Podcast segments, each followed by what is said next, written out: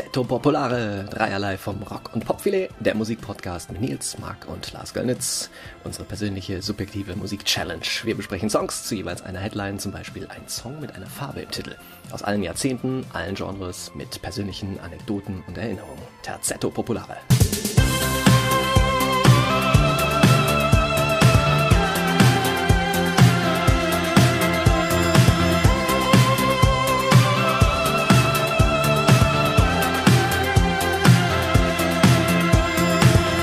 Terzetto Popolare aus Berlin und Köln.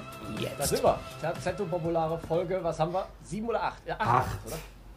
Acht mit Andres Maraya. Ja, heute wieder ein Gast dabei. Wir erhoffen uns viele äh, Songs, die wir nicht ausgewählt haben. Ja, guten Abend. Damit kann ich dienen. Ob sie euch gefallen, ich bezweifle es. Das wird spannend. Das wird spannend. Möchtest du dich kurz vorstellen, Andres, wer du bist? Was, mach, was Ah. machst du so? ja, ne, ich bin der Andres, gebürtiger Kölner. Und äh, ich mache mal ab und zu äh, paar Jobs als Musiker, hauptsächlich Percussion. Und hauptberuflich bin ich als Kaffeeröster tätig. Wohl Das ist eine gute. Kombination. Ja, das passt gut. Also Terzetto heute dreimal Köln, einmal Berlin. Ja, ich, ich werde hier wirklich ab. Mittlerweile so ein bisschen, äh, komme ich mir vor wie so ein Außenposten. Gut. Ja, aber ein, ein, ein sehr wichtiger Außenposten. Ja, aber wenn man tatsächlich auch mal das äh, ne, andersrum betrachtet, äh, wurde schon mal irgendwie bedeutende Musik in Köln aufgenommen, außer Karnevalsmusik? Mal so in den Raum gestellt, die Frage. Can. Wollte ich gerade sagen, aber natürlich. Ja, Ken, okay, weiter. Krautrock at its best. Eurythmics, Ja, Tina Turner. Genau. Auch die äh, wichtige Herbert Grönemeyer-Platten sind äh, in den alten EMI-Studios aufgenommen worden. Und zwar ist da jetzt zum Beispiel Tinseltown drin und verschiedene andere Ist Musikproduktionen. ja gut, ist ja gut Jungs. Müsst euch nicht Ich- gleich angegriffen fühlen. Ne? War jetzt nur mal so ein bisschen äh, Background-Wissen abgefragt. Ich, ich Ja. hab's, ver ich hab's verstanden. Ist okay. Ist okay. Ich weiß gar nicht, mit welchem Song wir heute starten, also mit welcher äh, Kategorie. Schauen wir mal. Also ich, ich glaube, eine gute Kategorie, um zu starten, wäre äh, die, die wir auch äh, hatten. Und das ist A Song That Moves You Forward. Oha. Ja. Sehr gute Kategorie. Which is English und das bedeutet auf Deutsch ein Song, der dich dazu bringt, ein bisschen abzudancen. Nee, das es interpretiere ich aber ein Das bisschen anders, weil Dancen ja, hatten wir schon. ich auch. Ja. Ah, ja, stimmt. Ja, aber im, im General Lifestyle. ja, okay, der dich einfach so ein bisschen an die Coast bringt, wolltest du sagen. Ganz normal mich von der Side attackt, falls ich der Coast Okay, bin. okay. Ich understande. Dann erzähl doch mal eins zu äh, Last for Life und Iggy Pop. Iggy Pop, äh, weiß ich nicht, wann ich den kennengelernt habe. Ich glaube im Zuge der Dylan-Phase und sowas auch, als ich mich, wie erwähnt, den 70er Jahren gewidmet habe und äh, Iggy and the Stooges ersten Kontakt gab, geiler Punkrock äh, und Iggy selber ist halt Ikone ähm, und Last for Life finde ich eine viel größere Hymne als Passenger zum Beispiel. Ähm, Hm. ja, geht halt einfach gut ab. Wann immer der Song läuft oder man den laufen lässt, muss getanzt werden, es muss getrunken werden. Man eskaliert äh, auf bestem Niveau. Ähm, und ansonsten interessanter Dude, halt einfach eine richtige Ikone, ne? Ähm, ist mit meinem anderen äh, oft äh, angesprochenen Homie Josh Om von den Queens of the Stone Age Dicke, die haben zusammen ein Album gemacht, Valhalla, auch geil, jetzt letztlich Geiler erschienen. Äh, Anthony Bourdain, auch großer Kumpel von äh, Iggy Pop und ja, he don't give a shit. Ähm, gibt großartige Videos von ihm, wo er völlig auf was auch immer in Talkshows ist und äh, Mhm. erklärt, was er so macht und wer er so ist. Ähm, ich glaube, das haben wir mal gesehen, Andres, ne? Ja, es, ähm, Und haben eine also wie du ja Parallele- gerade schon gesagt hast, dass äh, Iggy Pop unweigerlich mit äh, dem Trinken und dem Tanzen verbunden ist, erinnere ich mich auch nicht mehr so gut daran, aber schemenhaft. Sch- Schemenhaft, ja, ich äh, erinnere mich dann etwas. Wir verrennen uns ja aber auch immer in, so, in, in eine YouTube-Session, das heißt, das war sicherlich war ein nicht das Einzige, was wir gesehen haben. Wir verrennen uns auf jeden Fall im Suff. Iggy Pop ist schuld. Aber gut, nee, ich Iggy- glaube schon. Iggy, Iggy Pop ist die Mutter der Natur der äh, Leberzirrhose. Aber er ist halt sehr alt und sehr gesund, von daher. Ähm, machen wir es Das nach. ist, weil sein, sein Immunsystem sehr gestärkt ist. Der trägt ja gefühlt nie irgendwie Oberbekleidung, oder? Nee, nee. Das ist ja auch, weil der ganze Das Oberkörper er vernarbt ist. Der spürt eh nichts mehr. Das ist äh, wahrscheinlich die medizinische Erklärung. Ihnen kann nichts passieren, Herr Pop. Gehen Sie ruhig wieder. Wer ist denn eigentlich richtig? Äh, Gute Frage. Boah, Ich, ich, Ja, Pop der heißt Tipp- richtig. Ich, ich weiß nur, dass der jetzt äh, in, in einem Reihenhaus äh, in, in Mai, äh, oder äh, irgendwie da in Florida wohnt. Äh, Es gibt ja so eine Doku über ihn, die ich kürzlich irgendwann mal gesehen habe. Der, der wurde da oder, oder hat sich da niedergelassen in Miami in so einem Reihenhaus. Muss der Er sparen wurde ge- oder? Man weiß es nicht. Ne? Der, der hat aber auch ein Reihenhaus in Port Skrengel, also es läuft bei ihm. Natürlich. Ja, Wer Ähm, mit der, also der wurde geboren in Michigan. Der wurde geboren in Michigan, Muskegon. Ähm, und sein richtiger Name ist James Newell Jim Oster- Osterberg. Jr. Right, Junior. right, son, right. ist aber wahrscheinlich tatsächlich total uninteressant, weil wenn man sich Iggy Pop nennt, hätte man auch sonst wie heißen können. Besser geht's gar nicht, glaube ich. Nee, der hat's einfach rausgebracht. Das wird geil sein. The Godfather of Punk, ja. Wa- Wahrscheinlich Ähm. muss ich direkt anschließen mit meinem Song, lustigerweise, weil. äh, Sehr passend, ja. genau, ich habe ja Heroes von David Bowie genommen und habe herausgefunden, tatsächlich, was ich schon geahnt habe, dass beide den Song gleichzeitig in, äh, im, im selben Tonstudio, Hansa Studios in Berlin aufgenommen haben, sogar ein typ, äh, Wand an Wand sozusagen. Ähm, da war äh, äh, David Bowie hat ja auch Iggy Pop so ein bisschen unter seine Fittiche genommen, wenn man so nennen mag in der Zeit, hat ihm ein bisschen geholfen, äh, etwas weniger Alkohol zu konsumieren und hat ihm geholfen, Songs aufzunehmen. Ähm, während er da Heroes aufgenommen hat, war Iggy Pop nebenan mit Last for Life beschäftigt. Und ähm, Heroes ist natürlich auch ein Geht das nicht sogar so weit, geht das nicht sogar so weit, dass der besorgte Vater von Iggy Pop David Bowie angerufen hat und gefragt hat, ey, kannst du dem bitte eine Single schreiben, die erfolgreich ist, der einen ab. Und da ist irgendwie The Passenger oder sowas auch Ja, rausgekommen. kann sehr gut sein. Ja, das war so eine Phase, wo sie beide sich gegenseitig äh, kreativ gezeigt haben, sozusagen. Mit viel Absinth. Und, und Heroes ist halt, äh, deswegen habe ich den Song hau hauptsächlich ausgewählt, ist halt äh, ja, äh, sehr treibend musikalisch zum einen, aber auch so, so von der Message her natürlich äh, im Leben nach vorne treibend. Geht ja um ein Liebespaar, das an der Berliner Mauer äh, sich trifft und ähm, ja, hat, hat auch Momente von Ironie, deswegen steht der Titel ja im Original auch in Anführungszeichen, wie ich herausgefunden habe. Ähm, großer Song, geschrieben zusammen mit Brian Eno. Hier tauchen wirklich immer wieder dieselben Protagonisten auf. Wahnsinn.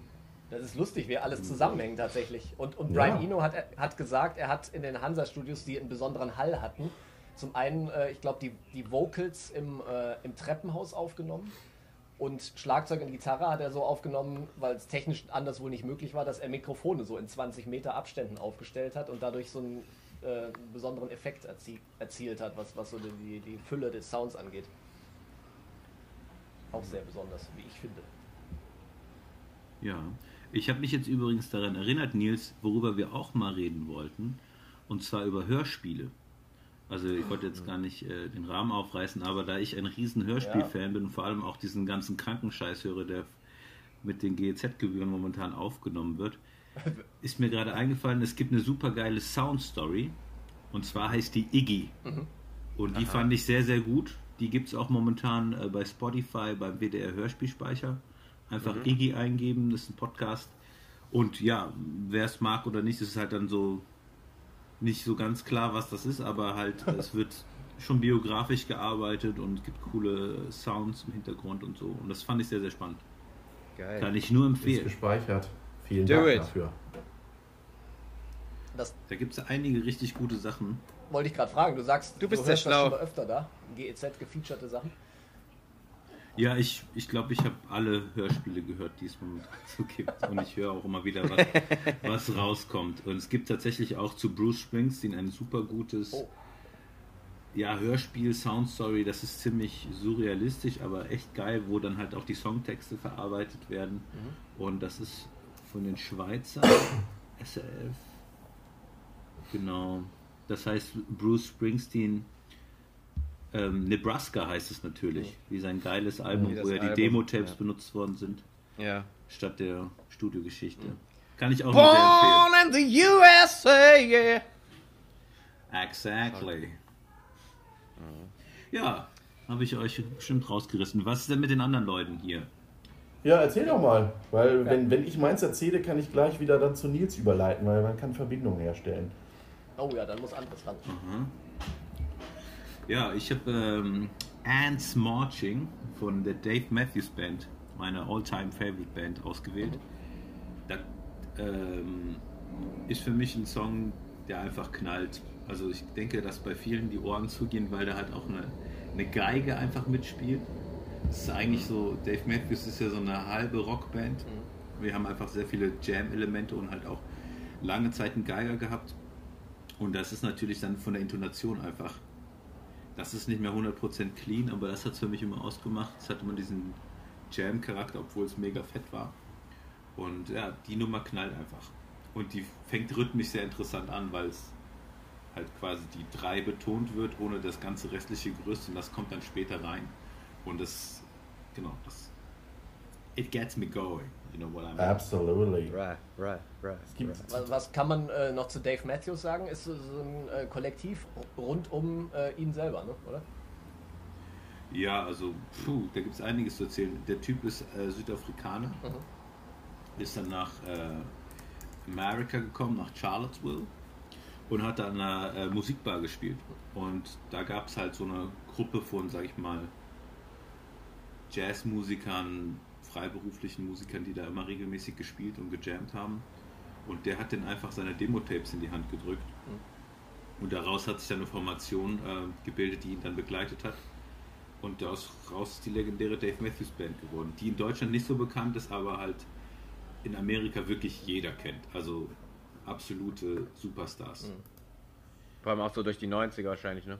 Ja, genau, die haben in den 90ern eine super geile Nummer gehabt, Satellite, und das war ein, auch rhythmisch sehr interessant, weil es so ein Siebener ist, sieben Viertel, und eigentlich irgendwie erstmal keinen Sinn macht, aber dann irgendwie doch total aufgeht. Und ich glaube, das ist so ein bisschen auch deren Tri Trick, dass die halt, sag ich mal so, vom Musikapproach merkst du schon, die kommen alle mehr aus dem Jazz, aber kriegen dann über Dave Matthews seine Lyrics und seinen Songwriter-Style halt dann doch die Kurve, die halt dann Mainstream-mäßig dann wieder alle irgendwie, vor allem die Amerikaner, dann reinholt. Finde ich sehr spannend. Absolut. Muss ich mir nochmal anhören. Wie heißt das Stück? Ants Marching? Yes. Okay. Ja. Kenne ich auch nicht, muss ich, muss ich hören. Es fängt ja einfach nur so. Pa, pa, pa, fängt's an und dann kommt die Band rein und es baut sich so auf und irgendwann mal kannst du einfach nicht mehr. Also ich, ich, ich nehme diese Song immer, um mich zu motivieren, wenn ich aufräumen muss oder so. Aber zwei Minuten später sitze ich irgendwie mit irgendwelchen Stöcken und Trommeln dazu. Also es funktioniert eigentlich nicht, wenn man sich motivieren will, irgendwas zu tun. Aber man ist auf jeden Fall äh, am Start. Besser drauf ist danach zu tun zumindest. Ja. Was hast du, Marc? Ich habe äh, eine relativ ungewöhnliche äh, Kombination, ähm, an der äh, Nils nicht ganz schuldlos ist. Äh, ich äh, mag sehr gerne leiden ähm, Wildflowers von äh, Banks and Steels. Eine Combo aus Paul Banks und dem Rapper Razor vom Wu-Tang Clan, was ja per se schon mal relativ äh, special ist, glaube ich, so eine Kombination. War ursprünglich auch überhaupt nicht so angedacht ähm, dass die beiden musikalisch was miteinander machen. Äh, wie ich nochmal nachgelesen habe, was ich aber genauso witzig finde, ist, die haben einfach ein bisschen Schach miteinander gespielt und haben gedacht, naja, wir können ja einfach vielleicht auch so mal ein bisschen Musik machen, vielleicht kommt ja irgendwie was äh, Geistreiches bei rum, war aber tatsächlich gar nicht darauf ausgelegt. Ähm, Nils hatte mir das irgendwann mal, weiß ich jetzt gar nicht, wie lange es schon her ist, aber tatsächlich ein paar Tage, bestimmt vier oder fünf, ähm, den, den Song mal so vorgespielt und ähm, fragte so, kennst du? Nee, aber kam mir halt total bekannt vor, weil ähm, Paul Banks für mich, ähm, äh, finde ich, eine wahnsinnig eingängige und super geile Stimme hat. Ähm, geht so für mich in die Kategorie äh, Tom Smith von den Editors. Ähm, halt jetzt vielleicht, glaube ich, vom, vom Stimmumfang äh, weiß ich nicht, ob er da mithalten kann, denke ich nicht, aber ich mag den einfach. Ich mag den Typen einfach auch, wenn ich eine Doku über den sehe. Nils und ich hatten uns, glaube ich, vor ein paar Tagen mal kurz drüber unterhalten. Der ist einfach, der kommt für mich so wahnsinnig relaxed drüber. Selbst auch bei Interpol, wo es ja schon mal ein bisschen mehr abgeht, äh, auch auf der Bühne. Aber ich finde, der Typ ist einfach die äh, personifizierte Lässigkeit für mich. Sieht gut aus, trägt geile Klamotten, hat irgendwie strahlt Ruhe für mich aus, wobei das jetzt so ein Song ist, der einfach so durch seinen Beat und auch so ein bisschen durch dieses äh, die harten äh, Rap-Einlagen ja schon so ein bisschen pushy ist. Meine Lieblingszeile ist übrigens, wenn ich sie richtig äh, deute oder nicht deute, richtig verstanden habe, Razor singt irgendwann I'm in love with my penis. Muss also per se ein guter Song sein, finde ich. Und dann kommt ja noch ähm, Florence Welch ins Spiel, ähm, die ja auch stimmtechnisch ein, ein Oberknaller ist und für mich das ganze Ding einfach so total abrundet. Die Kate Bush der Neuzeit sozusagen, Florence Welch. Keine Ahnung, weiß ich nicht. Ähm, Würde ich für mich auch nicht unterschreiben wollen, weil äh, Kate Bush gehört so auf die ähm, äh, Bottom 10 List bei mir. Finde ich, äh, okay. äh, find ich äh, nicht wirklich gut. Mochte ich äh, früher schon nicht. Glaube ich, kann ich mir auch heute nicht dran gewöhnen. Aber äh, die Lady finde ich schon ziemlich cool. Ja, kann ich nur zustimmen. Die hat Power. Ja, finde ich auch. Die, Wobei ich Kate Bush auch mag. du. Ja. Witzigerweise bei dem Song ist noch, ne, also ähm, der wurde ja nicht zusammen aufgenommen. Ähm, sie hat äh, äh, Paul Banks irgendwann mal äh, hinter der Bühne quasi angesprochen bei einem Konzert. Dann hat man sich so ein bisschen lose verabredet, in Anführungsstrichen, mit äh, Telefonnummer austauschen oder was auch immer. Und ähm, als der Song aufgenommen worden ist, war sie auf Tour und ähm, dann haben die das quasi so per E-Mail hin und her äh, geschossen. Ähm, ihre ihre äh, Textparts und, und, und ihre, äh, ihre Stimme. Und äh, Paul sagte wohl in einem Interview mit äh, New äh, Music Express oder Rolling Stone, ich weiß es nicht, er hätte nichts zu verbessern gehabt. Er war einfach in Love.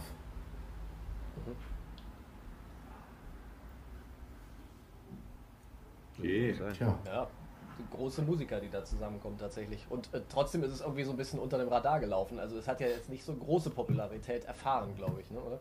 Was schade ist. Aber andersrum finde ich auch, was schön ist. Weil so kennt es halt nicht jeder. Ja. Und äh, manchmal ähm, kann man auch so einen Überraschungskuh damit landen. Ja, total. Das ist wie so ein kulinarischer Geheimtipp. Genau. Ne? Das ist, wenn man, wenn man diese eine kleine geile Pizzeria kennt und dann kann man mal glänzen und. Sagt mal, komm mal mit und dann alle sind, ich kannte das überhaupt nicht, Mann, ist das ja erst. Das ist äh, etwas, was ich liebe sowas. Ich sammle sowas quasi schon auch sehr, sehr geil, wenn du das auch, auch gleich ins Kulinarische übertragen kannst, finde ich auch hervorragend. Genau. Ja, ähm, meine beiden Berufe ähm, haben extrem viel Parallelen. Also ich kann da, sag ich mal, das eine befruchtet das andere. Ich finde das total spannend, wie sich das immer und immer wieder bestätigt. Mhm. Also es sind oft auch einfach so, dass ich dann mitbekomme, dass viele berühmte Musiker, die man so oder so geil fand oder findet, dann irgendwie im Nachhinein hat der eine auch eine Rösterei oder kulinarisch irgendwie total am Start. Okay. Weil ich glaube schon, dass Musiker, ähm, die dann auch einfach viel Show spielen, viele Städte kennenlernen und dann irgendwie merken, boah, auf das Essen habe ich gerade gar keinen Bock. Dass sie einfach auch schon berufsmäßig gezwungen sind oder sich viel damit beschäftigen, wo kriege ich eigentlich was Geiles zu essen, wo gibt es einen geilen Kaffee. Mhm. Und dadurch halt auch langfristig auch da so eine gewisse Expertise entwickeln. Und ähm, das finde ich immer total geil. Ich mein, ja. Ja, Anthony Bourdain, ne? Ja. Sagen, sagen wir es mal so direkt. Sagen wir es mal so. Ja. Ist in diesem Gedanken, Andres, bei dir auch der Gedanke entstanden und der, äh, der Satz, den ich, an den ich mich gerne festhalte, wenn es nicht läuft, äh, der, der, der Ursprung des Erfolgs, den du mal aufgebracht hast? Wie war der nochmal? So, ich habe erstmal Wein geholt. Wir haben zu viel über Iggy Pop so. geredet. Ähm, ich glaube, du meinst, äh, ähm, Leidenschaft oder Leidenschaften sind die Stammzellen des Erfolgs. Ja, womit wir in der Medizin angekommen sind. Heute geht es in alle Richtungen. Ja, ja ich oder eben auch im Lifestyle. Weiß, ne? Das ist so ein, das ist so, was man mit 20 Jahren im Suff äh, irgendwie aus seinem Mund laufen lässt und denkt, das hätte irgendwas. Ähm, Ja, es geht aber nur darum, wenn du etwas gerne machst und mit sehr viel Liebe und Leidenschaft, dann bin ich schon davon überzeugt, dass das langfristig sich auch durchsetzen kann. Ist total wahr. Wenn Ja. es- Und, und ist äh, wahrscheinlich demnächst im Terzetto populare Online-Shop äh, als Kühlschrankmagnet zu bekommen wahrscheinlich. Und oversized. Oversize-Shirts für andere sind mich. Geil. Genau. Und, und super, super comfy, sustainable underwear. Also das, was man so bei, bei Instagram alle zwei Stories lang äh, beworben bekommt. Wir haben zehn Jahre lang geforscht und jetzt ist sie da. Die bequemste, ökologisch nachhaltigste Unterhose der Welt. Ich kann es echt nicht mehr sehen und hören. Aber ich meine sowieso, die, die Story-Werbung, gesponserte Stories in Instagram sind für mich wirklich die neueste Kunstform, die es gibt. Also es ist für mich so ein Hobby, wirklich da auf Fishing zu gehen und wirklich zu schauen, was für Abgründe tun sich da eigentlich auf. Ne? Also ob es jetzt irgendwie Musiker sind oder ähm, kleine Unternehmen oder self-made äh, Millionärs, die irgendwie wieder mal ein Buch geschrieben haben und ein Auto im Hintergrund haben und dir erklären, wie es jetzt wirklich richtig geht mit der Kohle. Ohne was zu tun natürlich. Ja. Das ist ja auch äh, der große Wunsch der Menschheit. Ähm, I love it. Und für das beste Produkt habe ich gestern ähm, ja, an euch weitergeleitet, was ich seit langem auf äh, Instagram in den Stories gefunden habe. Und ich kann, mir, ich, kann mir, ich kann mir fast vorstellen, dass Lars und Nils sich das auch schon bestellt haben. Ja, Erzähl, ich will, I'm missing out. Ähm, das ist tatsächlich so, ähm, das ist ein äh, Sackhaarrasierer, womit du dir äh, quasi nicht, äh, nicht Oh in ja. den Sack schneidest. ich fand aber, Wie heißt das Ding? Äh, das, das weiß ich Wisst nicht. ihr, wie das Äh, Ding Leider heißt? nicht. Ich fand nur großartig, dass das vor so einem blauen Hintergrund so ein Typ war, der das an zwei Kiwis ausprobiert hat. Das fand ich interessant einfach. Ah, ich erinnere mich an die Werbung, die wurden mir auch geschickt. Kiwis und Kokosnüsse. Das heißt, wir sind alle im selben Ja, Boot. Kokosnüsse. Ich glaube, heißt das nicht, heißt das nicht Comfy Balls oder irgendwie sowas? Das, Irgendwie sowas. sowas finde ich immer, Ja. das ist sehr wichtig, finde ich. Also auch das, das ganze Marketing-Ding ist es für mich immer so, gesagt, das gesamte Kunst. Äh, Nee, Bel Belsko heißt das. Belsko oder Balls. Bolzkohl. nee, Comfy. Balls gibt es. Also, da, Ich, ja, ich, nee, aber Comf Tatsächlich sind wir bei Comfy Balls, bei the most comfy underwear, keeping your stuff in place with our unique package. Wir müssen natürlich aufgrund Also der bei- oder der großen Hörerschar, die wir haben, müssen wir unbedingt jetzt darauf hinweisen, äh, dass das äh, keine Werbung ist äh, und äh, völlig unbezahlt. Richtig. Und dass wir gerade nach, Ja, nach, 20, ja. nach 20 Uhr sind. Ne? Also Kinder müssen nicht zuschalten können, aber. Auf jeden Fall. Ja, was soll man dazu sagen? Ach. Mich, mich hat. Kind- Wei- Kinder weiter mit richtig. Musik. Ja, richtig. richtig Immer ja, weiter mit Musik. Das hilft in jeder Lebenslage. Richtig. Kategorie 2. Genau. Was, was haben wir heute noch? Äh, Obwohl, ja, bitte. Danke. wir haben doch noch über, gar nicht über deine Nummer geredet, Lars. In der ersten Ja, doch, wir hatten äh, Heroes hatten wir, David Bowie. Das ist schon ein paar Minuten her, deswegen da- haben wir das vergessen, glaube ich. Da warst du beim Bütchen anderes und Das das war, Wein ich, der geholt. Moment, wo ich nur am Wein gedacht habe. Okay. Alrighty. Ähm, dann fange ich an, wenn ich mich hier schon so unhöflich reingebuxiert habe. Natürlich.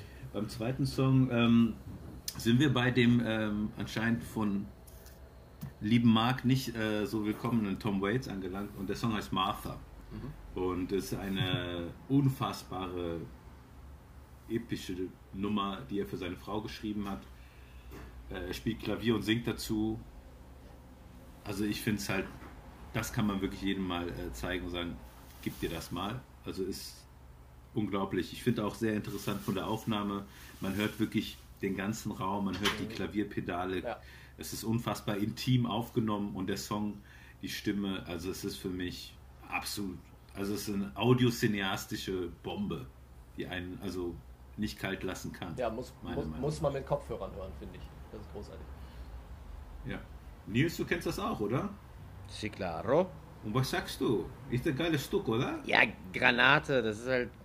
Ja, was willst du Sagen. dazu sagen? Es ist einfach im Das- positiven ja. Sinne episch. Das ist einfach nur. Wenn er sich allein schon nur auf die Stimme einlässt, muss man gar nicht hören, was der singt. Das ist einfach, nimmt dich mit. Kann das sein, dass ihr äh, mich hier jetzt disst, ja? Ich höre das so ein bisschen raus. Nee, ne? wir, wir sagen dir nur, auch wenn du nicht so jung bist wie wir, Ah. es gibt noch Sachen zu entdecken.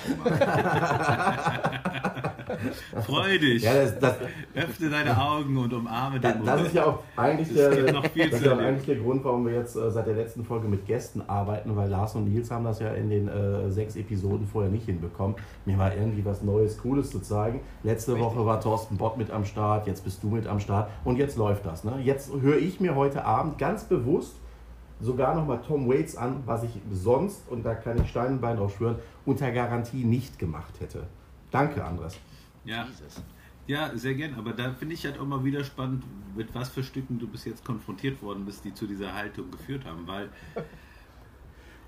es ist wie bei, äh, bei der Gastronomie. Es kann ja sein, dass du in einen Laden gegangen bist, der geil kocht, aber du hast ein Gericht bestellt, was dir komplett halt die Laune verdorben hat. Und, ist. und, dann, und dann gehst du da nie wieder hin und verpasst einfach geiles Essen. Zum Beispiel. So finde ich es bei Künstlern manchmal auch. Es gibt das eine Stück, damit assoziierst du den Künstler. Und Tom Waits zum Beispiel ist ja ein super wandlungsfähiger äh, Künstler gewesen. Die ersten St Stücke, die er macht, sind halt eher so fast Swing-mäßig, so Frank Sinatra-Style mit einem etwas, sag ich mal, skurrileren Hintergrund.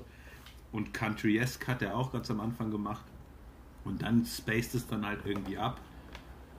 Aber er hat halt immer noch so seine geilen Balladen am Klavier, super intim. Und da finde ich ihn auch am stärksten. Also für mich persönlich. Ich bin angefixt erstmal. Ich äh, lasse mich natürlich gerne eines Besseren äh, belehren. Die Songs von, von Lars Ja, und gerne. Nils und mir, also keine Ahnung, ich glaube, das war für uns alle so ein bisschen in Anführungsstrichen berechenbar, weil wir nun einigermaßen wissen, welche Musik wir, wir mögen und äh, weil wir sonst auch schon mal immer äh, über das Thema halt gesprochen haben. Und klar, da waren trotz alledessen natürlich Überraschungen irgendwo mit dabei, aber der Grundtenor ist halt gleich, weil wir uns sage ich mal so ganz grob, ja alle auch ähm, schon in der einen oder anderen Musik des anderen gut wiederfinden können. Ne? Also ich glaube, wenn, wenn wir hier Ja. über U2 sprechen und Depeche Mode, Aha, Beatles und äh, wer da noch so, so auftaucht, um so große äh, Nummern zu nennen, da hat ja keiner von uns eine Abneigung gegen, ganz im Gegenteil. Ja, ich finde das auch super spannend. Auch als ich mir die Nummern dann durchgehört habe, äh, hat man den ästhetischen oder den soundästhetischen roten Faden doch durchaus gehört. Und ähm, was jetzt auch die Musik von, von, äh, von Lars und Nils angeht, habe ich doch auch sicher den ähm, positiven, nicht kopierhaften äh, Einschlag gehört. Also dass man schon merkt, okay, da kommt ihr her halt. Ne? Das ist so das äh, Ja. Fundament. Das finde ich cool. Und das, äh, das macht auch Spaß. Ich merke halt darum wiederum, dass ich selber gar nicht mit dieser Musik aufgewachsen bin. Und ähm, habe dann immer wieder so Impulse, wo ich sage, ah, geil, da lohnt sich doch nochmal Mhm. reinzuhören. Also mich hat, äh, wo wir bei der zweiten Kategorie sind, ähm, Bricks and Mortar von den Editors unfassbar weggebeamt. Ja. Also den habe ich auch fünfmal hintereinander gehört gerade. Ja. Und das finde ich, fand ich sehr spannend. Sorry, dass wir nicht jetzt irgendwas vorweggenommen haben. Nee, nee, total gut, total gut. Weil mir, mir ging es tatsächlich auch so, wenn ich da jetzt kurz äh, meine Story tatsächlich zu erzählen kann, denn ähm, die Editors äh, haben mich zu, tatsächlich als erstes überzeugt über die Stimme von Tom Smith und so beim ersten Mhm. Album The Backroom. Und das war ja schon sehr gitarrenlastig halt alles. Ne? Also sehr getrieben von der Gitarre vom, vom Gitarristen, der mittlerweile nicht mehr dabei ist. Und das dritte Album war so ein kompletter Umbruch, weil ich habe den Song und Papillon in einer Live-Session bei BBC Radio One als erstes Mal gehört, live. Und dachte, okay, sind das noch die Editors? Aber äh, also ich finde einfach die Kombination großartig, weil die Gitarren sind trotzdem noch da, klingen ein bisschen anders. Und das Ganze ist eben so von 80s Synth getrieben, ähm, viele Keyboards drin und ähm, also die beiden Songs Ja. finde ich echt großartig und ähm, gerade Bricks and Mortar ist äh, eine Single gewesen, aber nicht so durch die Decke gegangen, was ich nicht so verstehe, weil wie du sagst, der ist echt großartig, der Song einfach. Ja, und die Stimme ist aber halt auch echt unfassbar tragend. Also da kann Ja. man auch echt, da sieht, hört man das Ausnahmetalent sehr stark, weil es alles ist so, so also für mich klingt so geloopt, ne, weil es sehr wiederholend ist und die elektronischen Klänge, das ist sehr starr, das, das stampft so walzenartig vor sich hin und die Stimme reißt halt so raus und gibt dem Ganzen teilweise auch so sakrale, sakrale Anklänge und so, das Ja. macht es halt so voll. Also Gerade, gerade im, im Refrain, finde ich, öff, öffnet sich der Song irgendwie so auf. Und äh, ja, echt, echt cool. Und, und auch der Basslauf Ja. ist großartig, finde ich, obwohl der tatsächlich fast geloopt klingt, aber ähm, ich weiß nicht, ob er es ist. Also live spielt er ihn auf jeden Fall live, der Bassist. Ah, Okay. Und, und, was, und was schade ist, ist tatsächlich, äh, dass der Gitarrist weg ist, weil der sehr, sehr innovativ war. Also die haben sich also ein bisschen auseinandergelebt, die Band. Und dann, das war das letzte Album, wo Chris Obanovic, heißt er ja, dabei war, der jetzt so Privatier ist und sich mit Wrestling und Billardspielen verdingt. Ähm, Okay. der, der, der eben so ein ganz, ja, sehr lustig. Man, man kann ihm auf Twitter, glaube ich, noch folgen oder Instagram und dann sieht man, was er so treibt. Äh, Also man kann verstehen, dass er sich so ein bisschen mit der Band auseinandergelebt hat. Man hat seitdem auch nicht mehr große Musik gemacht. Was echt schade ist, weil er so einen ganz eigenen Stil hat, sowohl an der Gitarre als auch, ähm, wenn er äh, Keyboards spielt. Also ähm, ja, da hatte ich Großes erwartet nach dem, nach dem Album und dann haben sie noch eins aufgenommen, das aber nie erschienen ist und so jetzt Kultstatus irgendwie bei, bei Fans hat, obwohl die gar nicht wissen, wie es klingt, aber die erhoffen sich halt viel, weil sie wissen, dass die Songs äh, dann später in anderen Versionen aufgenommen worden sind mit, den, mit der neuen Besatzung und dann eben anders klingen. Okay. Wir haben die mal zusammen live gesehen, ne? ich bin nicht so ein Fan eigentlich zu sagen, wir haben die in Berlin mal live gesehen, war das Genau. Tempodrom, glaube ich. Ne? Genau, wir haben die im Tempodrom mal gesehen. Ja. ja. Immer noch großartig, immer noch großartig, aber trotzdem, ich, ich mag das sonst nicht, aber da äh, in Anführungszeichen traue ich so ein bisschen dem Gitarristen nach, weil ich den auch großartig fand, äh, großartig fand in der Kombination alleine mit Tom Smith. Geil. Also, wie gesagt, bin ich ja auch ein unbeschriebenes Blatt. Muss ich mich mal reinhören. Hat mich auf jeden Fall angetriggert. Macht Bock auf mehr. Das freut mich. Das freut mich. Das, das ist ja auch so Ja. Terzetto Populare. Wir, wir wollen ja gegenseitig, aber auch den Leuten, die es sich vielleicht anhören, irgendwie so Impulse geben. Deswegen, das finde ich ganz cool, dass man noch was Neues dazu lernt. Und, und das wollte ich eben noch sagen. Mich, äh, ich bin tatsächlich auf Tom Waits gekommen, weil der auch von Anton Corbijn fotografiert ist, äh, worden ist. Äh, einfach in großartigen Posen. Und dann dachte ich, okay, was macht er denn für Musik? Und habe mich da was reingehört. Und ähm, ja, so bin ich dazu gekommen. Ja, der Mann, der Mann ist ein Darsteller, äh, unfassbar. Also der spielt ja auch viel, hat ja auch viele Filme gedreht und auch die Musikvideos. Ah, da gibt es echt unfassbare Perlen. Er macht ja auch viel mit Jim Jarmusch und äh, da gibt es so ein paar Sachen, wo du sagst, okay, das äh, ist einfach geil. Ja, stimmt. Naja. Gut. Wir sind mittendrin in Kategorie 2. Songs, Ja. die äh, man denkt, andere müssten sie auch mal hören. Was, was hat denn Mark zum Beispiel im Angebot? Ähm, Mark hat The Airborne Toxic Event. Oder macht Nils mehr Sinn, äh, wenn man es erzählt? Was heißt, wenn man es erzählt? Wir können ja, können ja, Ja, mal so, so switchen. kann, ne? kann, kannst du Marc. direkt anschließen, äh, weil irgendwie eine Überleitung perfekt passt. Nee, also das kann ich leider nicht. Also das, äh, das muss man ein bisschen isolierter sehen. Keine Überleitung Okay, möglich. dann Mark vielleicht. Ähm, ja, Airborne Toxic Event. Ich weiß ehrlich gesagt nicht, wie ich darauf gekommen bin. Ähm, kennt ihr die Band überhaupt? Oder habt ihr sie vorher gekannt? Nein, Ja, Nope. nein. Okay. Ähm, Hintergrund, äh, kalifornische Indie-Bands, äh, Anfang der 2000er Jahre irgendwie gegründet ähm, und ähm, ich glaube, wenn mich nicht alles täuscht, haben sie sich Ende letzten Jahres irgendwie aufgelöst oder zumindest pausieren sie, weil der äh, äh, Sänger Papa geworden ist. Ähm, die haben im Prinzip, glaube ich, nur einen Song rausgebracht, der tatsächlich äh, ein bisschen populärer ist oder vielleicht maximal zwei. Vielleicht kennt ihr Gasoline von ihnen. Ähm, das glaube ich hat auch mal in irgendeiner, äh, ah, in so einer Soap hat das mal irgendwie im Hintergrund mitgespielt. Ähm, ich bin, glaube ich, tatsächlich damals so ein bisschen rumgesurft und äh, habe ähm, über iTunes äh, mir immer irgendwelche Indie-Charts angehört. Ähm, nur diese, diese Promolisten, die sie da auch irgendwo hatten. Und tatsächlich war der Song damals ähm, 2008 auch äh, auf Platz 1 der Indie-Charts auf iTunes. Und ähm, der erzählt so ein bisschen die Story von einem Typen, der unterwegs ist abends äh, äh, in der Kneipe und dann die Erscheinung von Frau vor sich hat, wo er sagt, ja, die ist es halt. Aber natürlich kriegt er sie eben auch nicht. Ähm, wobei sie halt auch so einen letzten Blick auf ihn zurückwirft und ihm schon signalisiert, äh, dass das eine gute Nummer zwischen den beiden werden könnte und, und er danach aber quasi so, so komplett, äh, komplett lost durch die, durch die Stadt geht und ähm, eigentlich aber auch weiß, selbst wenn sie zusammengekommen wären, dass das halt eine, eine, eine schwierige Nummer irgendwo gewesen wäre. Gut, aber trotzdem schwierig. Und in dem Song steckt, wie bei, wie ich mittlerweile feststelle, 80% meiner Musik, die ich gerne mag und gut finde, natürlich eine ordentliche Portion Melancholie drin. Ähm, ich kann das gar nicht ausdrücken, was, was das für mich ausmacht, dass das so, so melancholisch ist. Aber der, der Sound und der, der Song ist so ein bisschen getragen, aber trotzdem ist er eben nicht so ein, so ein Herzschmerzding, sondern hat halt einfach auch Beat und, und äh, einen guten Rhythmus.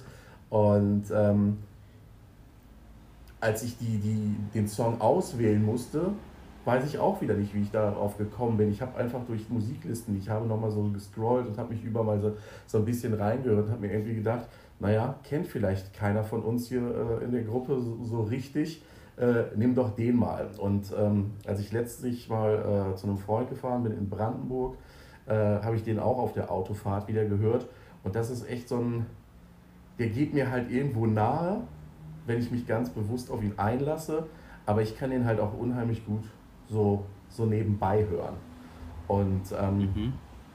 die äh, Band an sich, ich kann sonst gar nicht großartig viel zu denen erzählen. Die sind auch nicht wirklich sonst äh, in, in meinem Potpourri so, so präsent, aber das Ding mag ich halt total gerne.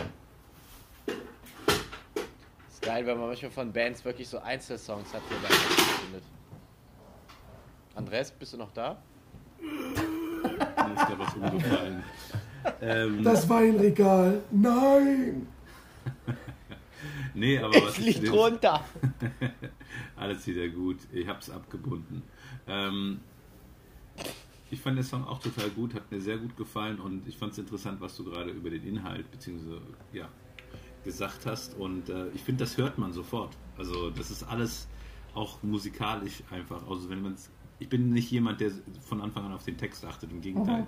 Ich höre das Ding 20 Mal und dann höre ich immer wieder ein neues mhm. Fragment, was mir irgendwie ähm, die Geschichte näher bringt. Aber ich finde, man hört es sofort, worum es geht. Und äh, ich war auch direkt so ein bisschen zurückkatapultiert, so in die Anfang 20er, wo man halt genau diese Art von Herzschmerz vielleicht intensiver hat.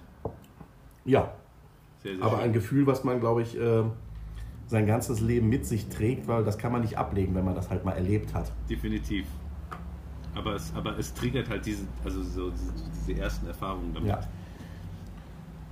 ja. Danke, dass du mich verstehst. Nice. Äh, gleichfalls. Geht doch mal einen Kaffee trinken. Gerne. Ja. Always Wenn ich mal wieder Lust auf Kirsche Holunder habe. nee. Und ich bin, jetzt wieder, ich, ich, bin jetzt wieder down to earth. Alles auch ein Tradition Yes. Aber du fandst den geil, den Kaffee, Nils, oder? Den letzten. Super lecker. Aber ich bin ja jetzt auch ein Asozialer geworden, was das angeht. Wenn da nicht ein Löffel Zucker, ein Löffel Zucker drin steckt und der, der ein geiles Aroma hat, trinke ich den nicht mehr. Aber das ist wie bei Musik, Nils. Weißt du, man hat so eine Phase, wo man denkt, ja, was geht noch?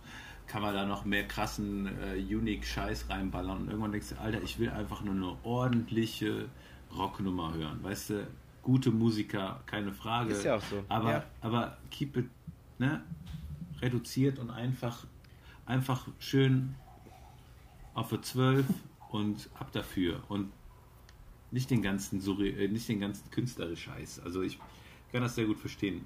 Man hat so seine Phasen, wo man ausprobiert, was sind die Extreme, aber man kommt dann wieder irgendwie zu den good old basics zurück und sagt, einfach einen Kaffee, der geil schmeckt und wie gesagt, Kirsche Holunder ist vorbei.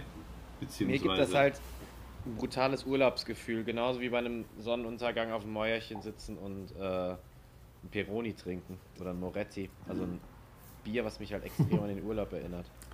Ja, und, und das hat halt viel, sag ich mal, einen viel langlebiger, langlebigeren Charme als dieses, das habe ich ja noch nie probiert. Ne? Das ist so eine Erfahrung, die machst du einmal, die machst du zweimal und dann ist auch gut. Aber ähm, morgens für 10 Minuten einen kleinen Kurzurlaub machen ist irgendwie wertvoller, finde ich. Ja, naja, ja, stimmt. genug davon. Stimmt. So, sollen wir einfach zur dritten Kategorie über, nee, übergehen? Nee, ich glaube, Nils muss nee, noch, Nils muss noch mal ran. Also, Liking the Light. Black Rebel Motorcycle. Nein, nein ähm, es ist äh, ein Fehler. Killing the Light heißt es übrigens. Ich habe den fucking genau. Song nämlich nicht gefunden. ja. Killing the Light ist äh, eine, äh, ein Song von einer Band, die mich äh, halt echt zum härteren Rock irgendwann gebracht hat. Äh, weil ich viel Klavierpop am Anfang gehört habe meines Ach, Lebens. ist das so? Äh, Marc, komm schon. Du jetzt zusammen. ähm, Genau, Black Rebel Motorcycle Club, eine Trio-Rockband aus äh, California. Äh, Killing the Light ist auf dem Album Baby 81. Und äh, Baby 81 war damals äh, beim Tsunami halt eins der gefundenen Babys, was man da irgendwo Ah, okay. äh, ja, retten konnte, besterweise. Ähm, deswegen harter Titel. Klingt erstmal bei einer Rockband, die sich immer irgendwie gewehrt hat, einen Labelvertrag zu unterschreiben und kommerzialisiert zu werden, weil die halt einfach geilen, sag ich mal, Muscle Car Autorock schreiben. Äh, klingt halt erstmal falsch interpretiert, aber ist eigentlich ein hartes Thema. Ähm, zur Bandgeschichte wechselnder äh, Schlagzeugrhythmus. Also der erste Schlagzeuger war irgendwie raus, ein Brite. Jetzt ist eine äh, Schlagzeugerin dabei, Lia Shapiro. Unfassbar cool, die, die Frau. Wirklich spielt cool, sieht cool aus, alles cool. Äh, der, der Sänger von äh, Black Rebel Motorcycle Club, der eine ist der Sohn vom äh, Frontmann damals von der Band The Call aus den 80ern, die auch so leichte U2-Anklänge hatten. Ähm, der ist aber leider verstorben vor einiger Zeit. Und der andere Gitarrist, äh, beziehungsweise die wechseln andauernd Instrumente, aber der andere Sänger ist Pete Hayes, der ähm, diesen Song auch singt, der eine sehr geile, abgefuckte Stimme hat, aber es ist trotzdem immer schafft, sehr emotional dabei zu sein. Ähm, genau, der Titel Killing the Light ähm, eben darum, dass die im Endeffekt oft religiöse Themen verarbeiten, hat der Text da mehrere Deutungsebenen. Ähm, äh, aber äh, ja, es ist halt eine schwere, brutale Rockhymne. Ähm, wie gesagt, die ich eher auch als religiöses Lied gedeutet habe und nicht als Beziehungslied. Also Textzeilen wie She says you're killing the light, you'll never see it again. Klar, kann man irgendwie alles dopp doppeldeutig betrachten, aber ich sehe das eher als ähm, ja, ähm, Lied, was, was, was Religiöses betrachtet. Und äh, ja, das ganze Album ist super, ist ein bisschen tighter und kommerzieller trotzdem. Also sind viele Songs drauf, die einfach eine coole äh, Art besitzen, irgendwie einen mitzureißen. Ist nicht ganz so alternative an der Stelle, aber trotzdem in brutales Soundgewand gepackt. Ähm, ja, wie gesagt, ne, die wurden, den wurde von Pepsi oder von Diesel oder sowas auch ein Vertrag angeboten für irgendeinen Werbespot. Das haben die dann immer alles abgelehnt und das äh, eine der langjährigsten Tourneebands, die es überhaupt noch so in dem Geschäft gibt. Ähm, ich hatte das Glück, die oft zu sehen, unter anderem auch in einem kleinen Laden in Köln im Luxor, damals noch Prime Club und habe, glaube ich, für ein Ticket, was 16 Euro kostet, am Ende 90 Euro bezahlt ähm, und war dann unglaublich happy, die zu sehen. Habe mir bei dem Konzert fast die Zunge abgetrennt, weil ich geschrien habe und äh, ein Bein von unten angeflogen kam. Hey, Das war, das war ein bisschen ärgerlich, aber äh, habe dann so viele Tourneen von denen besucht, dass ich irgendwann, ähm, dass die wussten, wer ich bin, wenn ich äh, die getroffen habe nach einem Konzert. Zum Beispiel. Ähm, das war geil. Ja, äh, der Vater hat damals ein bisschen traurig, hat für die, äh, ja wie gesagt, äh, den FOH gemacht. Das heißt, er war deren Haupt-Live-Mixer. Und der ist dann wirklich so, ich habe mit dem noch geschnackt und dann war ich zwei Wochen später während des Festivals-Auftritts von denen an einem Herzinfarkt verstorben. Das war äh, harter Tobak natürlich. Ähm, und, das schreibe ich mir auf die Brust, ähm, da auf, aufgrund dessen, dass ich den Gitarrensound damals so geil fand, weil das klingt halt wirklich nach fünf Gitarristen, ja, ist mega. habe ich, hab ich mich halt irgendwann reingesteigert und wollte genau wissen, was die spielen und endete halt darin, dass der eine riesen Effektbatterie und glaube ich sechs Amps live spielt parallel und ich das dann alles analysiert habe und Admin in der äh, weltweiten Black Rebel Motorcycle Club Forum Gruppe war für technische Fragen Das ist nicht schlecht. und ich Wieso war? ja, und ich hieß, ja, es hat sich irgendwann verlaufen, ich habe da nicht, nichts mehr reingeschrieben. Äh, 666 Conducer hieß ich. Ähm, und so heißt auch eins der Lieder von ihnen. Und dann äh, waren halt irgendwann echt so die Fragen so, ja klar, also wenn man das wissen will, was der Bassist da so spielt, dann fragt er mal 666 Conducer. Und ja, da habe ich äh, Live-Footage-Fotos hochgeladen und war so etwas wie, ich weiß nicht, wie man es nennt, vielleicht die Cleopatra der Gitarreneffekte bei Black Rebel Motorcycle Club. Oder, oder Justus Jonas der Rockmusik. Das kann auch sein.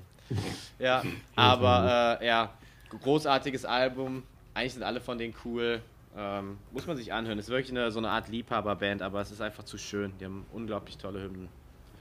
geschrieben über die Zeit. Und man kennt sie auch tatsächlich. Also die zwei wichtigsten Lieder kennt man von denen als, als, als Hits. Ja, das ist Black Rebel Motorcycle Club. Ja. Anlehnung natürlich der Bandname an den wunderbaren Film mit Marlon Brando, The Wild One aus den 50ern. Ja, alles richtig gemacht, die Jungs, auch vor allem was Coolness-Faktor angeht. Mhm. I like. Yeah. Oh, da, da, da fügt sich auch schon wieder das mit Marlon Brando. Kann ich gleich noch was zu meinem letzten Song sagen? Ja, dann machen wir. Okay, gut, dann mache ich das tatsächlich. Äh, es ist Überlin oder Überlin oder wie man es nennen mag von REM vom, äh, von ihrem letzten Album äh, Collapse into Now. Lustigerweise auch in den Hansa Studios mit in, aufgenommen in Berlin. Ähm, da, auf dem Album ist auch noch ein Song, der heißt Me, Marlon Brando and I, deswegen die Verbindung. Ähm, was, was den Song angeht, ähm, da habe ich ein Interview mit Michael Stipe, dem Sänger, gehört. Der sagte, er wunderte sich, dass noch nie einer das Wortspiel benutzt hat. Überlin, also das Wort über und Berlin kombiniert. Ähm, ähm, Im englischsprachigen ja auch Umlaute eher unpopulär und nicht genutzt, deswegen vielleicht hat es deshalb noch keiner genutzt, aber ähm, dadurch, da das Song und äh, auch Teile des Albums da aufgenommen worden sind, fand er das wohl passend und ähm, ja, der, der Song hat auch so eine melancholische Note. Umso mehr, weil ähm, als die Band das aufgenommen hat, das Album, und auch einmal komplett durchgespielt hat, in den Hansa-Studios da im Meistersaal, wussten sie schon, dass sie sich auflösen. Wusste aber noch keiner, der es hörte. Und erst im Nachgang, wenn man das Al Ja. Album hört, äh, kriegt man so die ganzen Hinweise halt. Ne? Also die sind große Patti Smith-Fans. Und sie ist nochmal dabei nach 95. Man, äh, da war sie auch schon mal dabei bei einem Song Igor the Letter. Ähm, ja, und dann gibt es eben so Reminiszenzen an die Vergangenheit, die aber nicht so dick aufgetragen sind, sondern die, die man erst versteht, wenn man das Album dann äh, aus, aus dem Blickwinkel nach der Auflösung hört. Und ähm, ja, ich bin großer REM-Fan, äh, habe einige Lieblingsalben und ähm, das gehört tatsächlich auch dazu, obwohl es eher so ein Spätwerk ja ist dann damit. Ähm, aber so was REM ausmacht, für mich ist so äh, ähm, äh, Bittersweet Songs, das heißt positive Songs, aber die gleichzeitig auch so eine melancholische Note haben. Und ähm, handgemachte Musik, ähm, tolle Texte, tolle Stimme von Michael Stipe und so die, die Kombination ist einfach ziemlich cool, finde ich. Auch weil der Bassist ähm, sehr maßgeblich daran beteiligt ist, großer Beach Boys-Fan ist, der ähm, Backing Vocals beisteuert und ähm, die dr- drei Hauptmusiker, die noch übrig geblieben sind, weil der äh, Schlagzeuger, ich glaube irgendwie 95 oder so ausgestiegen ist, der hatte nach Tour hatte der irgendwie ein, oder während der Tour auf der Bühne hatte der ein Gerinnsel im Gehirn und hat gerade so überlebt Oh, scheiße. und ähm, hat danach gesagt, ich ziehe mich zurück auf den Bauernhof und äh, möchte nicht mehr Musik machen. Und die Band hat dann überlegt, machen wir weiter, hat dann weitergemacht zu dritt, musste ihren Sound ändern. Und ähm, ich finde so, das Album Collapse into Now war so eine Rückkehr zu äh, alten, großen Zeiten. Und alle Fans sagten, juhu, es geht wieder voran. Und dann haben sie sich aufgelöst, was, was irgendwie spektakulär ist.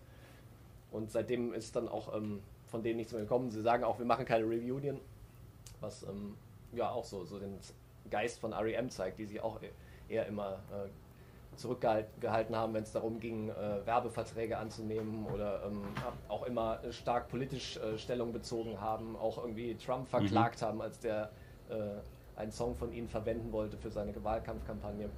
Also ähm, sehr vielschichtige Band, sehr interessant und Überlin ist einfach ein cooler Song, finde ich.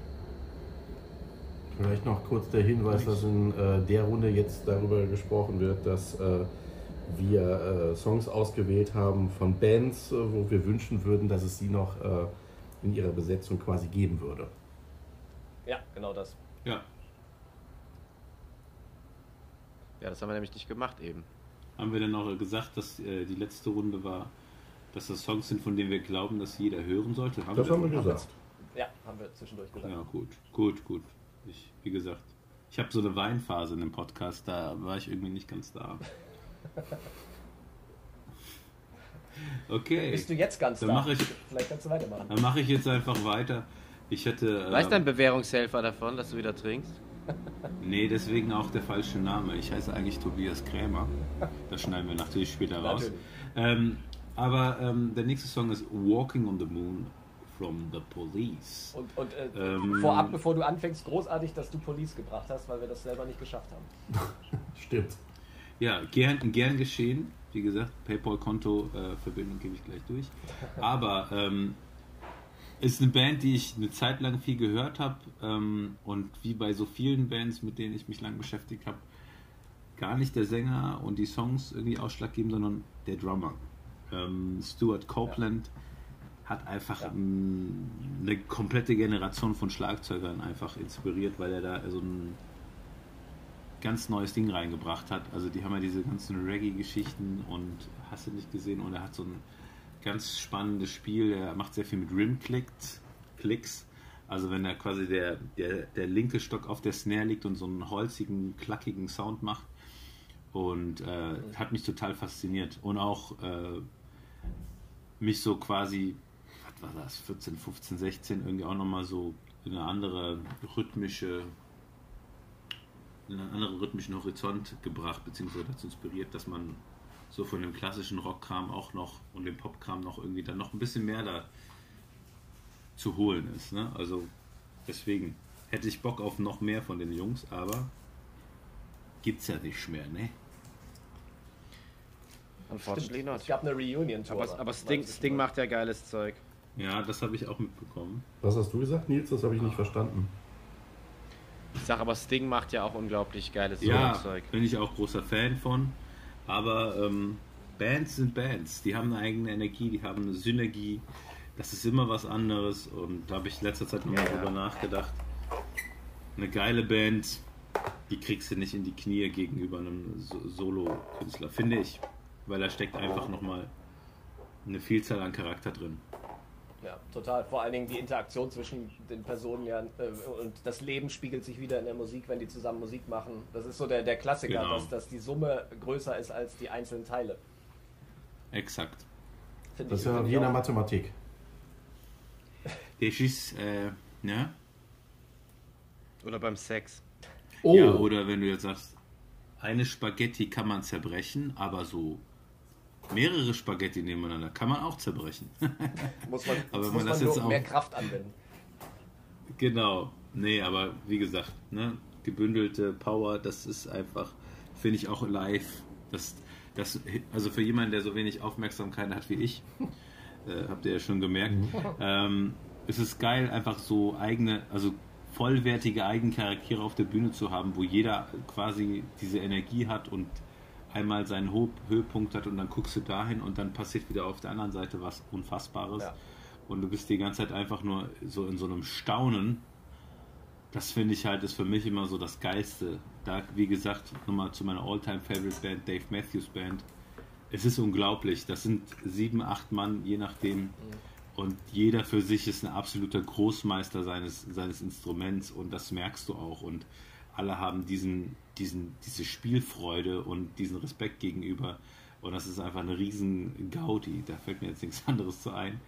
Und du bist einfach nur in einem absoluten Flash und denkst, was geht hier ab und wie kann das sein? Da könnte jeder seine eigene Band haben, aber die machen es halt zusammen und dadurch wird es halt einfach ein Riesenspektakel. Ja, und einmalig, weil die Kombination nur einmal möglich ist halt. Ne, das, das ist auch das Coole. Genau. Das, das war bei Police ja auch so. Ne? Da, da hat ja auch jeder so seinen Raum. Ne? Du hast eben äh, Mr. Copeland angesprochen, aber alleine der Basslauf in dem Song Walking on the Moon, Ja, ja, klar. der dann drüber kommt, kann nur Sting spielen in dem Fall. Und das ist ja auch genau der Punkt, weil, weil die Leute sich ja gegenseitig so synergetisch halt auch beeinflussen. Also bei Dave Matthews Band, der Geiger ist raus äh, gewesen vor, vor ein paar Jahren. Und dann haben sie sich einen neuen Pianisten reingeholt, der auch Orgel spielt. Und beim letzten Live-Konzert, du hast es einfach, ich habe eine Energie und eine Freude gespürt, die ich in den letzten Live-Konzerten nicht gehabt habe. Und dieser Typ holt nochmal alles aus denen raus. Also du merkst einfach, das ist so ein Jungspund, der richtig Gas gibt und alle sagen sich, okay, wir haben den Typen dabei, wir müssen, wir müssen, wir müssen mal wieder alles auspacken und nicht nur so 70% Sparflamme. Ja. Und ich finde das total spannend auch bei der Band. Also dass halt auch Aber Neuzugang auch total erfrischend sein kann. Ne? Der, dieser Boyd Tinsley war das, ne? Alt, ja genau, der Geiger. Aber der, der spielt ja jetzt bei den äh, Höhnern. Das, Das kann, denkt man erstmal gar nicht. das kann sein. Ich meine, das auch als Musiker auch richtig coole Note. Aber der hatte schon in den 90ern, gab es da immer, wollte der eigentlich nicht mit auf Tour gehen.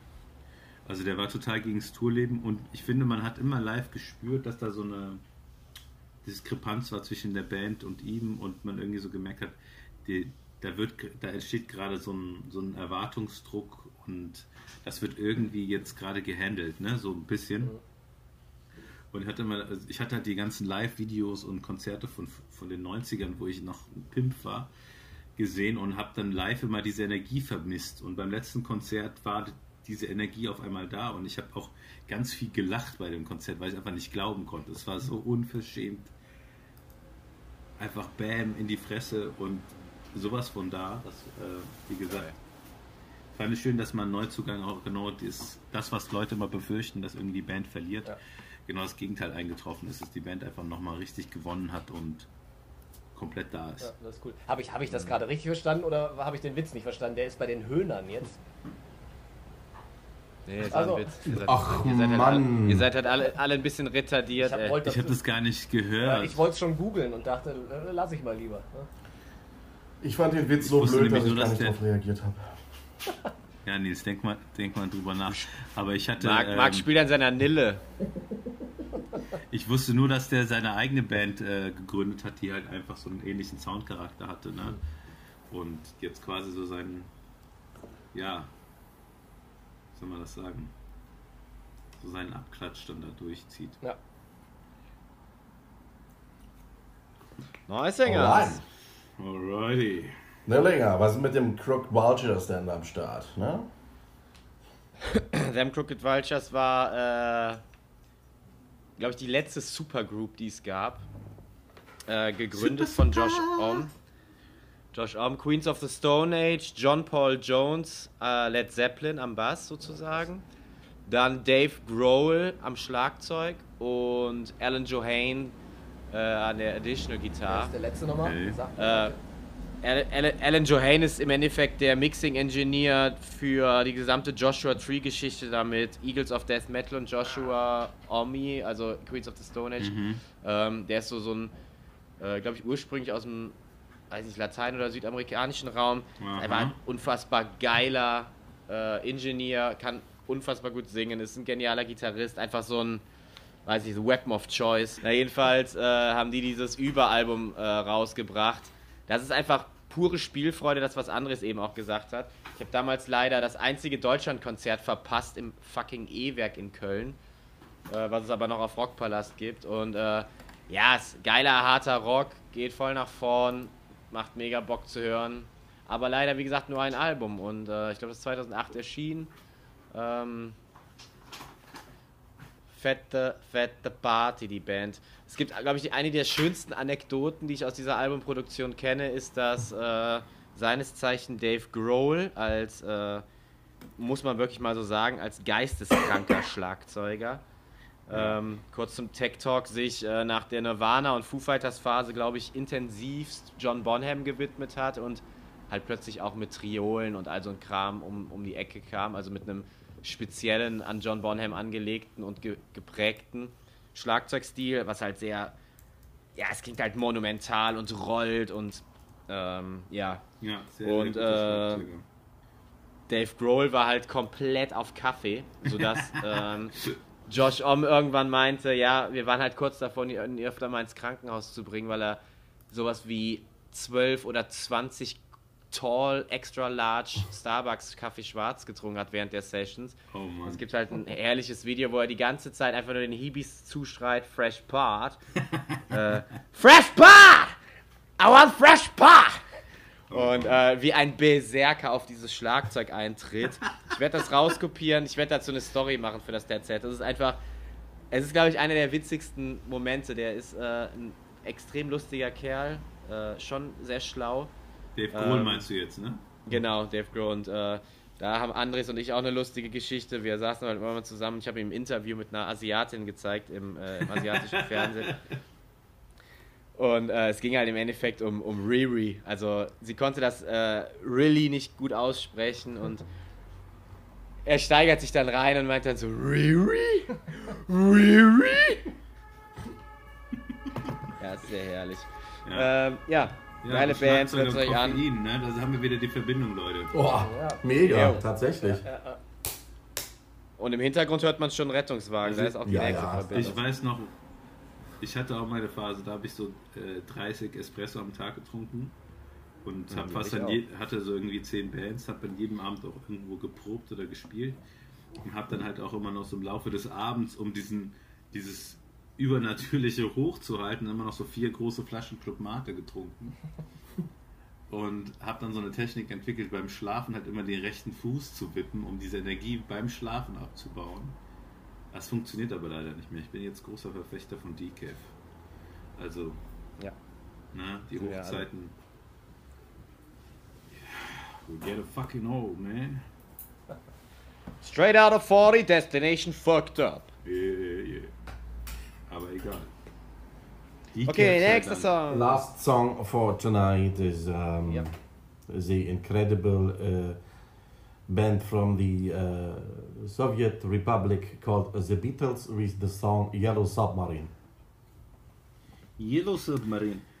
Ja, also tatsächlich traue ich ähm, einfach nur, äh, nur den Beatles nach. Ich glaube, ich hätte jeden Song von den Beatles nehmen können. Yellow Submarine ähm, aus der Erinnerung heraus, weil ich tatsächlich, äh, als ich das Video das zum ersten Mal gesehen habe, ich weiß gar nicht, wann das war, ähm, einfach lustig fand, diesen, diesen Zeichentrickfilm dazu. Und ähm, wie ich dann später auch erfahren habe, das Lied ja ursprünglich oder eigentlich wohl auch ein Kinderlied ist und Ringo das ja mal singen sollte. Aber ähm, ich finde halt einfach die Beatles, das bedauere ich so sehr, dass es wirklich ja null Chance gibt, diese Combo einfach mal zu sehen, weil für mich einfach ähm, die Band wahrscheinlich jede Form von Musik, die ich heute gut finde und höre, mit beeinflusst hat. Und ähm, ich alles, was ich über die Beatles bis dato gesehen habe, an Dokumentation oder irgendwelche Snippets, wie auch immer, ähm, tatsächlich in die Kategorie gehört. Ich war noch nie über irgendwas, was die gemacht haben oder gesehen haben, enttäuscht. Die sind, die sind für mich einfach so. Keine Ahnung, wie, wie, Ja. wie man das halt tatsächlich überhöhen kann. Ich finde, das ist einfach sensationell. Und äh, das letzte, wo ich mich einfach tierisch äh, zu, zu gefreut habe, wenngleich das sicherlich auch äh, zum gewissen Maß ordentlich äh, gefaked ist und, und äh, gut äh, choreografiert ist, ist die Story mit Carpool Karaoke, ähm, mit ähm, dem kleinen, lustig äh, dicken Engländer, der in Los Angeles lebt, wo Paul zu ihm ins Auto steigt, äh, sie in Liverpool dann unterwegs sind und äh, quasi so sein Elternhaus abgrasen, die Hood, in der er unterwegs war, an bei Penny Lane vorbeifahren, beim Friseur, äh, wo er da immer war, bis hin zu dem Pub, wo sie halt aufgetreten sind und er da mit seiner Band auch auftritt. Ich finde, Beatles sind Gott. Ja, da sagst du auch was. Ich denke mal, wenn die jetzt nicht vorgekommen wären, dann wäre das alles äh, hier ein bisschen lachhaft, ne? Das wäre schade. James Corden heißt der, glaube ich. Ne? James Corden, ja, richtig. Ja. Der hat ja generell witzige Sachen gemacht mit seinem Carpool Ja. Karaoke. Ähm, aber ich meine, äh, das muss noch nicht mal witzig sein, aber tatsächlich war Paul McCartney, finde ich, in dem, äh, in dem Video auch einfach äh, ein unheimlich lustiger Typ. Und wenn man einfach überlegt, ne, ich glaube, der ist jetzt irgendwas äh, Mitte 70, ähm, halt wie der es trotzdem einfach auch noch performt. Ich meine, ihr kleinen Schweinebacken, ihr hattet ja das Glück, den tatsächlich live zu sehen, wenn man sich sogar täuscht, zweimal. Zweimal. Ähm, ich bin ehrlicherweise, muss ich sagen, beim letzten Mal, wo die Möglichkeit hier war in Berlin, davor zurückgeschreckt, mir eine Karte zu kaufen, weil ähm, ja, ich glaube, der Einstiegspreis irgendwie bei 240 Euro war. Und äh, ich will nicht sagen, dass ich es heute bedauere, aber ich könnte mir trotzdem eigentlich schon in den Hintern beißen. Ich glaube, ich hätte ihn sehen müssen. Ja. So ist das manchmal. Ja. Aber er tourt ja endlos Ja. gefühlt. Der, wird schon immer wiederkommen, denke ich. Ja, dann für 500 Euro. Also das Ding macht, also das Ding machen wir auf jeden Fall entweder in London oder in Paris. Lass mal morgen eine Spardose ansetzen, aber das müssen wir machen. Das wäre in der Tat sehr schön. Kommst du auch mit, Maria? Oh, ich komm mit. Wo ich, also nicht wegen Paul McCartney. Fleckst du wieder irgendwas? Äh, wie bitte? Was? Nee, das ist die, Frag, ob du äh, irgendwas die flext, weil es so Waschmaschine. komisch sucht. Ach, du sitzt in der Waschmaschine. Ach so. Dafür ist die Qualität Nee, der auf, Aufnahme der gut. Waschma auf, der, auf der Waschmaschine. Wirst du rausgeschmissen? Ähm, ne, ich benutze den, den Trommelgenerator für den Strom. Das ist, wie gesagt, nachhaltige Unterwäsche. ist bei mir nur der Anfang. Ähm, was ich aber sagen wollte ist, ähm, Ich würde allein schon wegen April Boville Jr. kommen, natürlich. Auch einer meiner absoluten Lieblingsdrummer. Es ist unfassbar, was dieser Mann macht. Äh, es wird immer am besten. Seid ihr noch da? Ja. Ja, klar. Absolut. Ähm, also April Boville Jr., Wahnsinnsdrummer. Und äh, dazu meine Lieblingsgeschichte, weil ähm, ich habe früher, als man noch so mit 14 irgendwie noch MTV geguckt hat und die ganze scheiß Werbung über sich ergehen hat lassen, um immer wieder die gleichen 10 Songs zu hören, gab es eine Nummer, auf die ich mich immer sehr, sehr gefreut habe. Und das war immer noch äh, von Vanessa Carlton, A Thousand Miles. Ja. Und, und es gibt so Nummern, auch Herbert Grönemeyer, Männer, das habe ich mit 10 total gerne gehört. Und irgendwann mal, so 15 Jahre später, fragst du dich eigentlich, warum habe ich das eigentlich gehört? Und dann machst du die Nummer an und merkst auf einmal, die Drums, die Drums sind so unfassbar geil. Äh, und bei, bei Vanessa Carlton, es ist ein unglaubliches, geiles Schlagzeug, was einfach begleitet. Und es halt sehr untypisch, frei und live und mit viel Finesse gespielt, was so eigentlich in der Zeit gar nicht üblich war. Und ähm, kann ich nur empfehlen, hört euch die Nummer an und achtet auf die Drums. Ihr werdet merken, da ist ein Ausnahmetalent am Start. Ja. Ich, Und das ist der Drummer von Paul McCartney seit sehr, sehr vielen Jahren. Und auch ein unfassbarer Sänger. Und ja, total. der Mann ist einfach ähm, eine Legende jetzt schon. Er ist nicht von dieser Welt, wirklich nicht, was Musik, Musik angeht. Und auch, Ist halt auch der Sohn von einem der besten Bassisten der Welt, natürlich, muss man auch dazu sagen. Ähm, hat also früh angefangen. Aber wie gesagt, absolute Granate. Ich ich kann zu Carpo, äh, Karaoke noch die Geschichte erzählen. Da gibt es die Folge mit ähm, Red Hot Chili Peppers, die ja auch einen sehr coolen äh, Schlagzeuger haben. Und da gibt es die Anekdote, das sieht man in der Folge nicht, dass die eben im Auto fahren und dann Anthony Kiedis, der Sänger, eine äh, Mutter aus dem Haus rennen sieht, deren Sohn gerade droht zu ersticken. Dann rennt Anthony Kiedis ins Haus, belebt den Sohn wieder, ruft den Krankenwagen und dann fahren sie weiter und filmen weiter. Skur- Skurriler Moment, aber auch nicht schlecht. Superheld Anthony Kiedis. Was ist eigentlich an dem Gerücht dran, dass du Carpool Karaoke mit Guido Kanz machen willst? Da ist, äh, da, da, ich hoffe, das wird zur Wahrheit irgendwann. Ne, Habe ich bisher nicht geschafft, aber ich würde es mir sehr wünschen. Sehr geil. Ist auch ein Schlagzeuger, Leute. Wir, wir finden den roten Faden hier. Ja, ja. Naja, wie gesagt, wenn es gute Schlagzeuge wie Apple Borry gibt, muss es auch die andere Seite geben. Und dann äh, muss man sich beruflich umstrukturieren und landet wohl oder übel bei Sat 1. Das ist richtig. es gibt immer Nein, gut nein. und schlecht, gab's schon in der Bibel. Yin und Yang.